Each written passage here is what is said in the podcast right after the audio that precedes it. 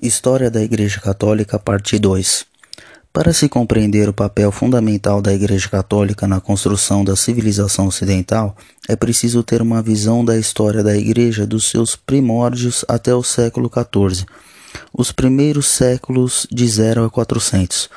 A Igreja teve um crescimento rápido sob a ação do Espírito Santo desde o primeiro século enfrentou durante quase três séculos a perseguição do Império Romano até a conversão de Constantino no ano 313. Neste ano, convertido ao cristianismo, ele assinou o Edito de Milão, que proibiu a perseguição dos cristãos.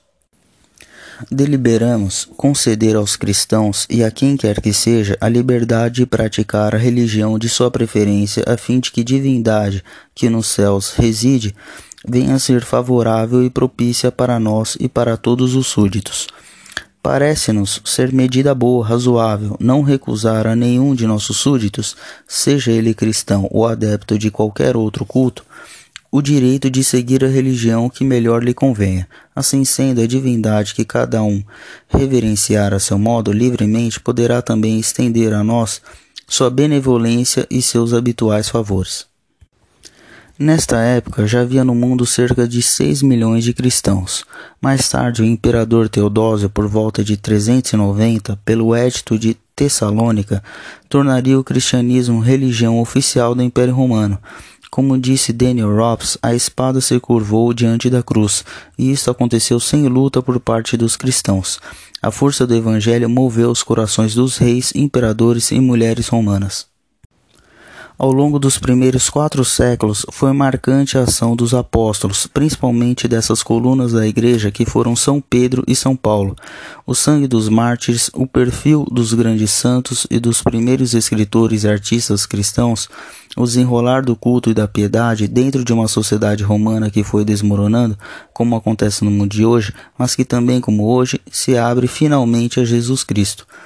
Já no começo da vida da Igreja surgiram as terríveis heresias e sectarismos que, no entanto, conduziram à formação da teologia cristã e aos grandes concílios da Primeira Era, de onde a Igreja saiu fortalecida na sua autoridade e unidade.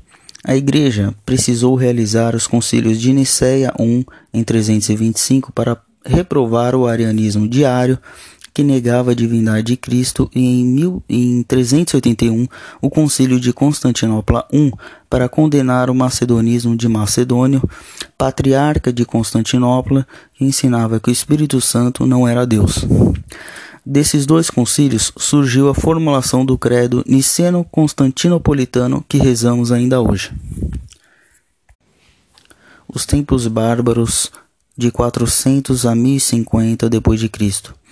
Depois vieram os terríveis tempos bárbaros, quando então desabou a civilização romana, prevaleceu durante os séculos 5 a 11.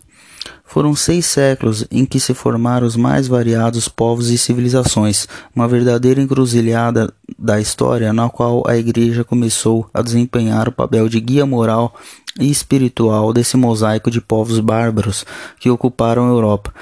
Nenhuma instituição ficou de pé a não ser a Igreja Católica. No Ocidente, as invasões de tribos germânicas causaram devastações a partir do século IV. Houve, em consequência, o despovoamento de várias regiões. Em virtude da situação caótica assim instaurada, a implantação do cristianismo foi mais lenta do que no Oriente. Ainda em fins do século VI, o Papa São Gregório I Magno de 590 a 604 referia-se ao paganismo existente nas ilhas da Sardenha, da Córcega e em regiões distantes. O número de cristãos no Ocidente, por volta do ano de 600, era de 7 a 8 milhões numa população global de 10 milhões, cerca de 10 milhões. Por esses números, verificamos que o cristianismo se impôs pela força de sua doutrina e capacitação dos seus filhos monges e bispos. Nem todos esses cristãos haviam recebido, porém, sólida catequese. Os povos germânicos se convertiam ao evangelho coletivamente, seguindo o exemplo de seu chefe, como era a norma dos povos antigos.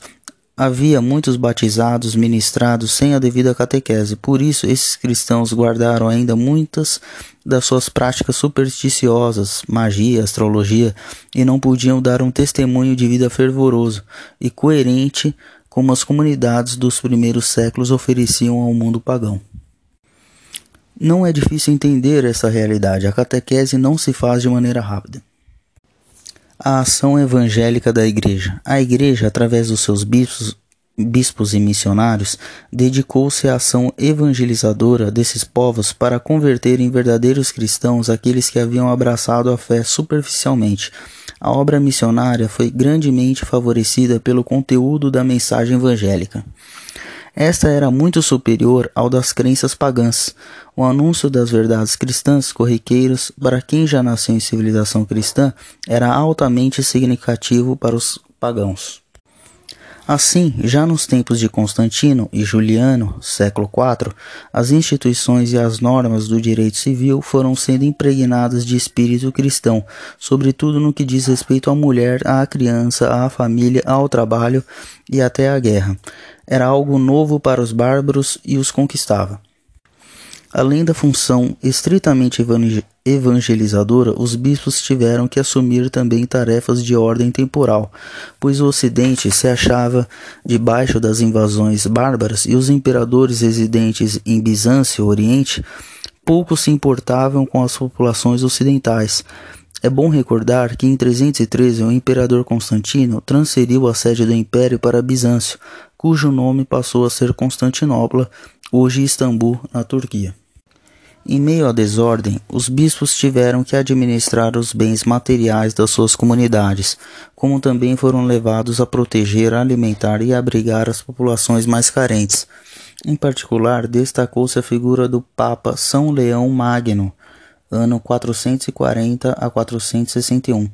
Era romano de caráter nobre e corajoso. Foi ao encontrar Diátila, rei dos Hunos, nas proximidades de Mantua em 452 persuadindo-o a tomar o caminho de volta e não destruir Roma.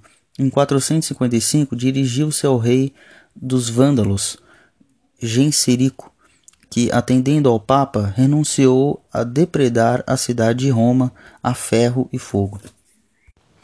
Leão Magno socorreu os romanos com seus bens, fazendo o que não fazia o representante do imperador residente em Ravenna. Outra figura de bispo notável foi a de São Martinho de Tours, 316 a 397, na Gália, França. Recebeu o batismo aos 18 anos de idade, tornou-se monge e depois foi feito bispo. Introduziu o monarquismo na França e mandou ordenar como presbíteros os seus monges. Em consequência, os monges na França se tornaram os mestres de espiritualidade e os responsáveis pela configuração da igreja.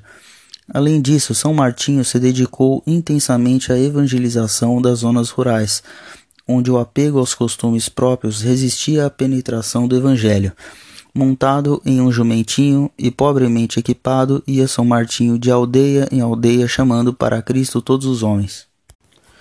Outro, outros grandes nomes de bispos defensores das populações e da civilização podem ser citados: São Paulino de Nola, 353 a 431, São Máximo de Turim, 465, São Agostinho de Pona, 430, São Hilário de Poitiers, 315, 367, São Pedro Crisólogo, 450, de Ravenna.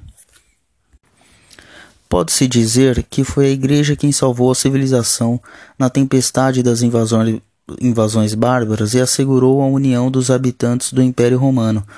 Na falta de um governador forte no Ocidente, os bispos tinham que assumir não somente a pregação do Evangelho, mas também a administração dos bens de sua comunidade o contato com os bárbaros, a proteção e alimentação das populações carentes. Daí já é possível começar a entender por que a Igreja liderou o Ocidente.